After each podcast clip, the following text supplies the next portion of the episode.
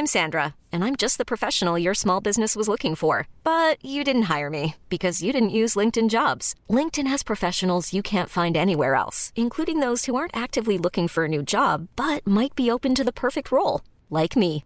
In a given month, over 70% of LinkedIn users don't visit other leading job sites. So if you're not looking on LinkedIn, you'll miss out on great candidates like Sandra. Start hiring professionals like a professional. Post your free job on linkedin.com/achieve today.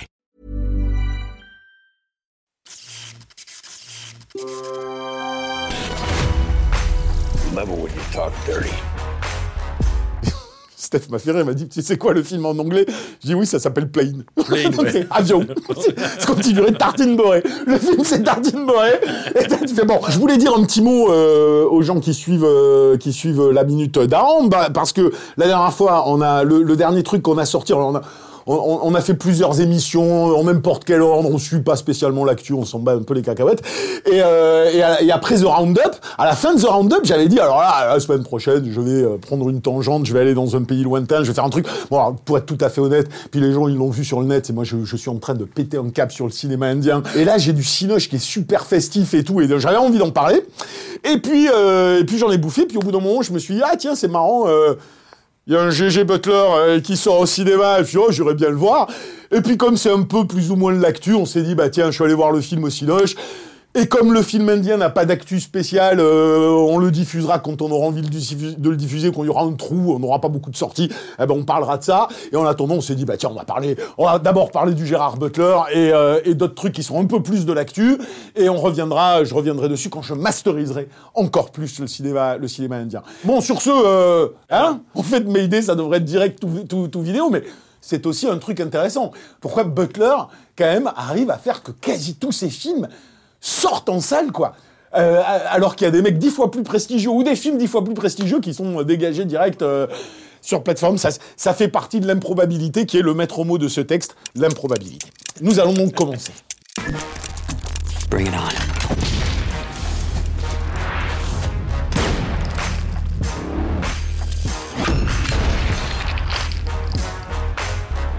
Don't fuck with me. Salut, c'est Yannick Dahan et aujourd'hui on va s'atteler à Mayday, le nouveau film improbable de l'ami Gérard Butler, un des derniers vestiges encore en activité d'une yakayo attitude en voie d'extinction, ce qui est déjà improbable en soi, qui réussit à balancer quasiment un film tous les six mois et dans des registres différents, ce qui est encore plus improbable, mais qui surtout a droit à des sorties salles quasi systématiques quand certains chefs-d'œuvre ou réalisateurs reconnus n'ont plus d'autre choix que les plateformes ricaines, ce qui relève pour le coup du parangon de l'improbabilité. Alors, on va pas se mentir, GG ne peut pas être limité au seul statut de Yakayo, même si l'une des conditions de cette appartenance est d'enchaîner les bouses, et sur ce coup-là, on peut dire qu'il assure avec une constance qui force l'admiration. Non, ça fait un bail maintenant que cette tronche d'écossais creusée au Jack Daniels ne montre plus ses muscles huilés et ne balance plus de la punchline grotesque en cassant des bras après s'être emballé une pépé qui a l'âge de sa fille.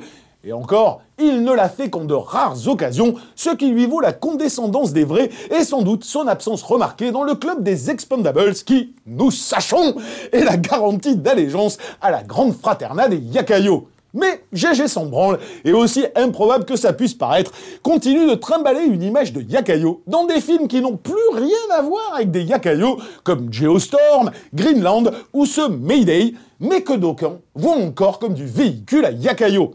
Je sais que je touche aux limites du champ lexical de l'improbabilité, mais il y a donc un improbable problème de perception sur Gérard Butler, l'homme, l'acteur, le yakayo ou pas, ou peut-être tout simplement une tragédie cognitive chez ceux qui l'emploient, visant à lui faire interpréter le classique All-American Hero qui sauve sa petite famille en se persuadant qu'il est toujours Léonidas dans 300. Je ne sais pas si je suis très clair, mais dans notre postmodernité schizophrène, il y a des improbabilités qui en disent long. Bref, Gérard Léonidas, le All-American Hero, revient encore pour sauver plein de gens en galère dans ce Mayday qui aurait dû être un film de Yakayo donc, mais qui ne l'est pas. Ce qui rend l'autre improbabilité de la chose, la présence de Jean-François Richer à la réal, d'autant plus intrigante. Captain Torrance, Flight Commander. How can I help you? Fugitive extradition. Oh, is he dangerous? What did he do? Homicide 15 years ago. I don't want to scare the rest of the passengers. I'm afraid you're stuck with us, Captain. Get him on board. Let's have a good flight. We're cutting right through the top of the storm. Listen, keep everybody in their seats, no exceptions, all right? I need everyone to have their seatbelts securely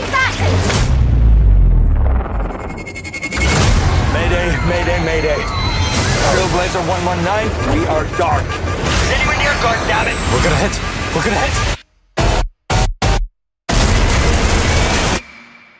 Encore une fois, j'ai été trop long en intro sur un film qui n'en mérite pas tant, mais je dois reconnaître que les carrières abracadabrantesques, c'est dur à dire, de Butler et Richer sont plus intéressantes que le film lui-même. Car j'ai beau m'interroger sur le parcours de Gérard et la perception souvent faussée qu'on peut en avoir, il y aurait beaucoup à dire sur celui de Richer, dont les circonvolutions ont sans doute filé la migraine à ceux qui voulaient l'institutionnaliser ou lui faire porter des étendards qu'il s'est empressé de foutre aux chiottes avec une forme de désinvolture, ma foi, rigolote. Je n'ai jamais été client de ces films, mais le voir passer de Ma cité va craquer au remake calibré d'Assaut ou de L'Empereur de Paris à ce Mayday bisseux a quelque chose d'assez fascinant. Mais tu dis le mec passe quand même de l'Empereur de Paris à ça, tu fais...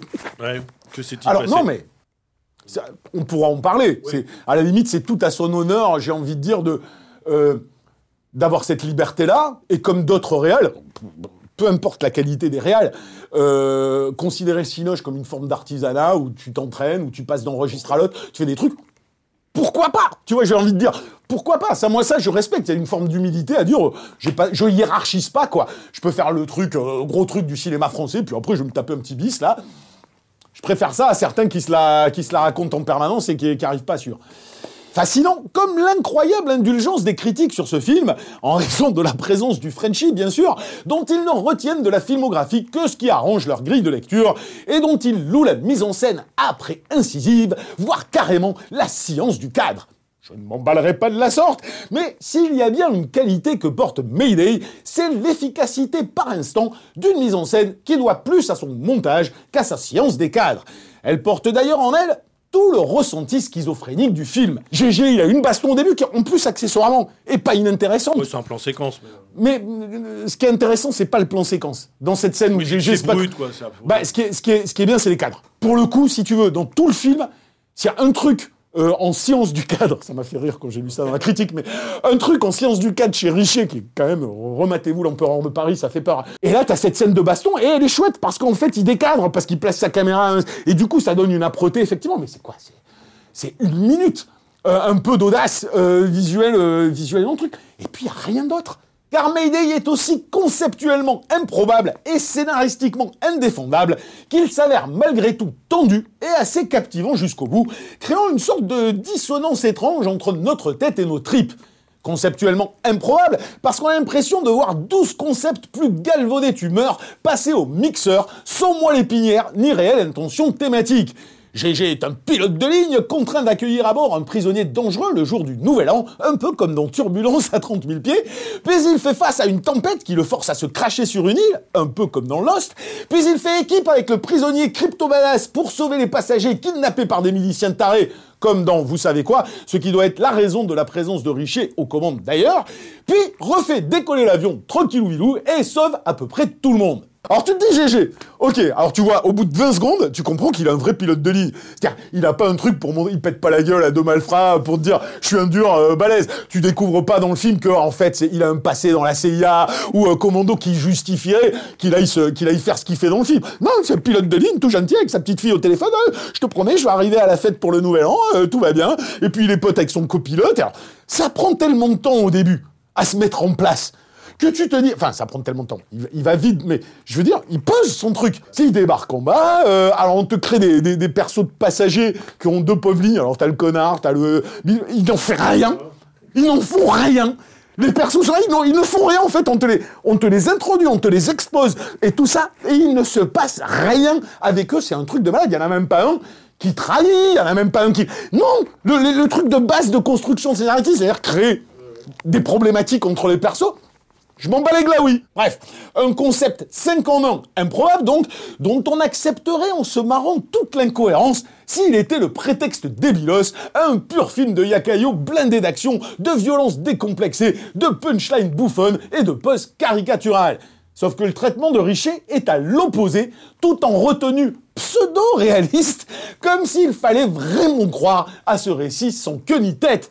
Les personnages, et GG en premier lieu, sont humains, fragiles, paniqués, loin des action heroes qui se la pètent. Alors vous me direz, c'est super cette approche qui se veut ancrer dans le réel. Ça a donné des chefs-d'œuvre du film d'action. Suivez mon regard. Sauf qu'il faut un scénar pour ça, même ultra codé des caractérisations cohérentes, des rapports de perso, des arcs narratifs, tout ça. Or ici, il n'y a que la mécanique factuelle qui se déroule. Si ton GG n'est pas un Yakayo, ou au moins un ex-commando à la Steven, comment tu peux croire une seconde qu'un pilote de ligne, mignon tout plein, par son seul sens du devoir, va prendre la calèche pour aller exfiltrer ses passagers d'un camp de miliciens psychopathes? Ça se justifie, ça se prépare, ça se balance pas en une seconde de dialogue. Si tu te fais chier à longuement exposer un prisonnier badass pour qu'il fasse équipe avec GG, tu prépares cette alliance, tu la rends difficile et contrainte, tu crées du conflit comme dans Assault ou Pitch Black qui en sont des modèles, et ça devrait être le cœur thématique de ton récit. Non, là, les mecs sont potes en 2-2 et partent niquer les miliciens sans que jamais leur relation n'évolue. En réalité, on voit toutes les mécaniques narratives les plus usitées mais dont on aurait viré au montage tout ce qui peut les justifier, les rendre intéressantes ou les faire évoluer. Alors, quand je te dis, il ne garde que les articulations, c'est génial. Parce que la première articulation, tu dis, le mec, c'est un prisonnier, il va essayer de se barrer. Ok, il marche dans la, forêt, il disparaît, et GG fait, Oh, bah, il est pas là, pas grave. Je, je, vais aller voir la milice, il se trace, et l'autre, il réapparaît. Et tu dis, hé, super le conflit Et puis, il lui reproche même pas. Il lui dit même pas, genre, ah, putain, tu m'as fait peur, je croyais qu'il m'avait abandonné. non, pas du tout. C'est genre, ah oui, t'étais parti à l'épicer. Ok, y a pas de problème. Viens. Et puis, oh, les mecs, ils rentrent dans le truc, ils vont exfiltrer, ils se mettent à shooter les mecs. Je dis, mais, mais d'où? D'où Et puis, en plus, le black qu'on te présente, genre, mais qu'est-ce qu'il fait? Il fait rien. Il est pas badass. Il a pas une scène d'action. Il a même pas un moment à lui où tu te dis, putain, il est balèze. Donc, il, tire à la calache euh, trois secondes. Le film n'est qu'un déroulé des articulations de l'intrigue, sans âme, sans thème, sans objectif et sans autre intention que de boucler l'histoire. Alors avec des Yakayo, ce serait probablement passé crème puisqu'on s'en battrait les glaouis du scénar, mais sans Yakayo, sans baston fun, sans délire over the top, tous les problèmes du script sautent à la gueule et révèlent sa totale obsolescence. Alors d'ordinaire, avec un truc pareil, on aurait peut-être lâché l'affaire à moitié du film, mais j'y reviens. Et aussi vain soit-il, le montage serré est plutôt bien pensé du film dans certaines scènes, comme la tension avant le crash ou la première et seule baston de GG, fait qu'on reste jusqu'au bout sans trop s'emmerder. C'est tout à l'honneur du réalisateur, et c'est peut-être son tour de force le plus improbable, réussir à nous happer malgré du néant narratif absolu comme une succession de scénettes ou de petits exercices de style indépendants les uns des autres, dont certains produisent une réelle tension, mais sans autre but que de se suffire à eux-mêmes. Parfois ça marche, mais il n'empêche qu'au final, où rien ne ressort, ni sens, ni thème, ni même une petite morale de merde à la con, on réalise qu'on s'est tendu du script pour... mais pourquoi je dis on s'est tendu du script? Putain Parfois ça marche, mais il n'empêche qu'au final, où rien ne ressort, ni sens, ni thème, ni même une petite morale de merde, on réalise qu'on s'est tendu du string pour Podzob. Et limite, ça énerve un petit peu. Et alors là où c'est, où c'est, où tu ressens en te disant c'est de la merde, mais en même temps je peux pas dire c'est de la merde, parce que j'étais comme ça. Et donc en fait, moi j'ai réfléchi, je me, tu vois, je me suis dit, mais attends, je comprends pas, parce que moi, à partir du moment où une mise en scène, quelle qu'elle soit, aussi c'est le montage, le découpage, le, le cadre, peu importe, me produit un truc, c'est qu'il y a quelque chose d'intéressant. Et en fait, en réalité, au bout d'un moment, tu te rends compte que, ben non, c'est des scénettes, mais qui n'ont aucun sens. Ils n'étaient pas du tout obligés de faire une montée en tension pareille avant le crash. Si vraiment le sujet avait été traité, c'est-à-dire euh, l'alliance entre le bad guy et le gentil pour aller sauver les passagers, qu'on aurait amené le truc, bon, ben le crash, c'est un prétexte, tu t'en débarrasses. Mais il fait, euh, il fait une tonne, ça dure un quart d'heure. Donc forcément, tu te dis, oh putain, l'enjeu du film, c'est ça. Ah ben non. Donc en fait, le crash, il va. Donc la scène, elle a été tendue, t'étais comme ça. Et tu te dis, pourquoi? Ben pour rien. En fait, pour rien du tout. Donc après, je pars sur un espèce de truc euh, à la sous-commando euh, philippin en, bas, et là. Alors là, tu te dis, ah ok, d'accord, donc il va y avoir la relation entre les deux mecs. Et non, et donc, tu as une petite scène de baston un peu tendue, tu fais, ah, cool, pourquoi? Rien. Puis à la fin, ils se fight, et puis tu te dis, ah, euh, ils vont réussir à s'échapper. là. Ah, puis le commando, il arrive. euh, Ouais, non, et puis t'as il- même pas. Il, il arrive direct, hop, il règle le truc. Mais c'est ouf En fait, c'est complètement ouf C'est-à-dire que même la base du plus pourri des films de Yakayo, elle y est pas. C'est ouf C'est-à-dire, là, on lui met vraiment la mécanique qui aurait été parfaite pour un Van Damme, un Steven, dire le truc débile, mais, mais ça va péter de partout. Et on te prend cette mécanique-là, et, on te dit, mais non, en fait c'est pas un Yakayo. C'est même pas le Gérard qui donne des, coups de latte. C'est juste un pilote de ligne trop du cul. Quel est l'intérêt? C'est- pire que ça. C'est même pas. C'est mal écrit. C'est. C'est what's the point of the film? Tu vois, t'es vraiment intégrant. Tu dis c'est 20. C'est 20 du début à la fin. Comment tu peux produire un truc comme ça aussi 20 et puis qui, qui bénéficie d'une sortie sale et en plus il marche et il marche. Alors certes, Richie a réussi peut-être à, resserrer à droite à gauche pour que ça soit fluide et pas trop emmerdant et qu'en fait tu finis le film, tu l'as pas trop vu passer, tu vois ce que je veux dire? Moi Moi je me honnêtement, je me suis pas fait chier en regardant le film, tu vois, je me suis pas ennuyé, j'étais là et j'ai bon. Et c'est quand même ouf que je trouve une qualité à son découpage surprenant le film le plus débile scénaristiquement qu'il ait eu qu'il ait eu à tourner. Donc voilà, c'est il y a une espèce de, truc de quatrième dimension là pour moi euh, par rapport à ce film que j'ai je- qui est très bizarre en fait. Donc voilà, c'est pour ça que je- ça m'a fait un effet hyper bizarre. Je m'étais dit vois, bah, parlons parce que pour une fois qu'on n'a pas un truc sur les rails, c'est-à-dire ou un film de Yakayo dont on dont on rigole, ou alors un film euh, raté mais euh, sérieux dans son approche.